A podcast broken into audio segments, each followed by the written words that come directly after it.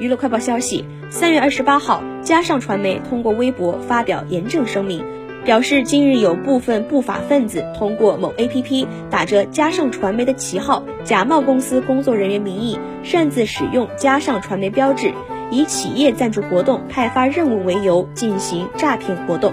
对此，嘉上传媒声明，公司与该 APP 没有任何合作关系、隶属关系，也从没有在 APP 上发起任何活动。对于假冒工作人员擅自使用公司标识的行为，公司将采取法律手段追究侵权责任方的法律责任。同时，官方也提醒社会群众不要上当受骗。